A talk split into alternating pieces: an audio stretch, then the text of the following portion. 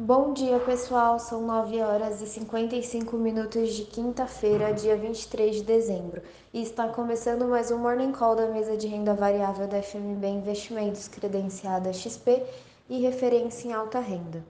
O índice Bovespa fechou em queda de 0,24% nesta quarta-feira, aos 105.243 pontos, fechando em pequena baixa e o real teve forte valorização diante da moeda americana. No Brasil, foi divulgado hoje mais cedo o IPCA 15, prévia da inflação, e o número foi de 0,78%, indicando possível desaceleração da inflação. Lembrando que sexta-feira é feriado, véspera de Natal, sem negócios no Brasil e nos Estados Unidos. O futuro do Ibov opera em alta de 0,27% agora pela manhã acompanhando as bolsas do mundo afora, dando sequência às altas com um noticiário mais positivo em relação à variante Omicron.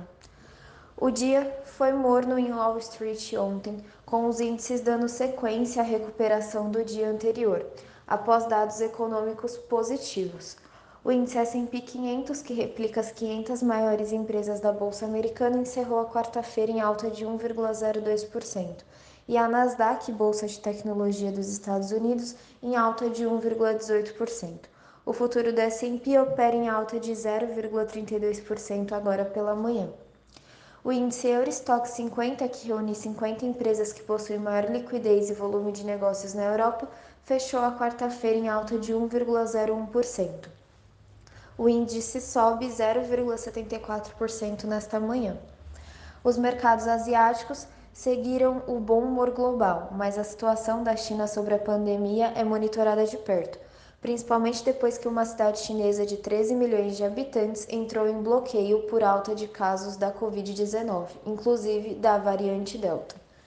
O dólar futuro fechou a quarta-feira em queda de 1,62%, cotado a R$ 5,66 o petróleo do tipo Brent, referência da Petrobras, fechou em alta de 1,77%, cotado a 75 dólares e 29 centos por barril.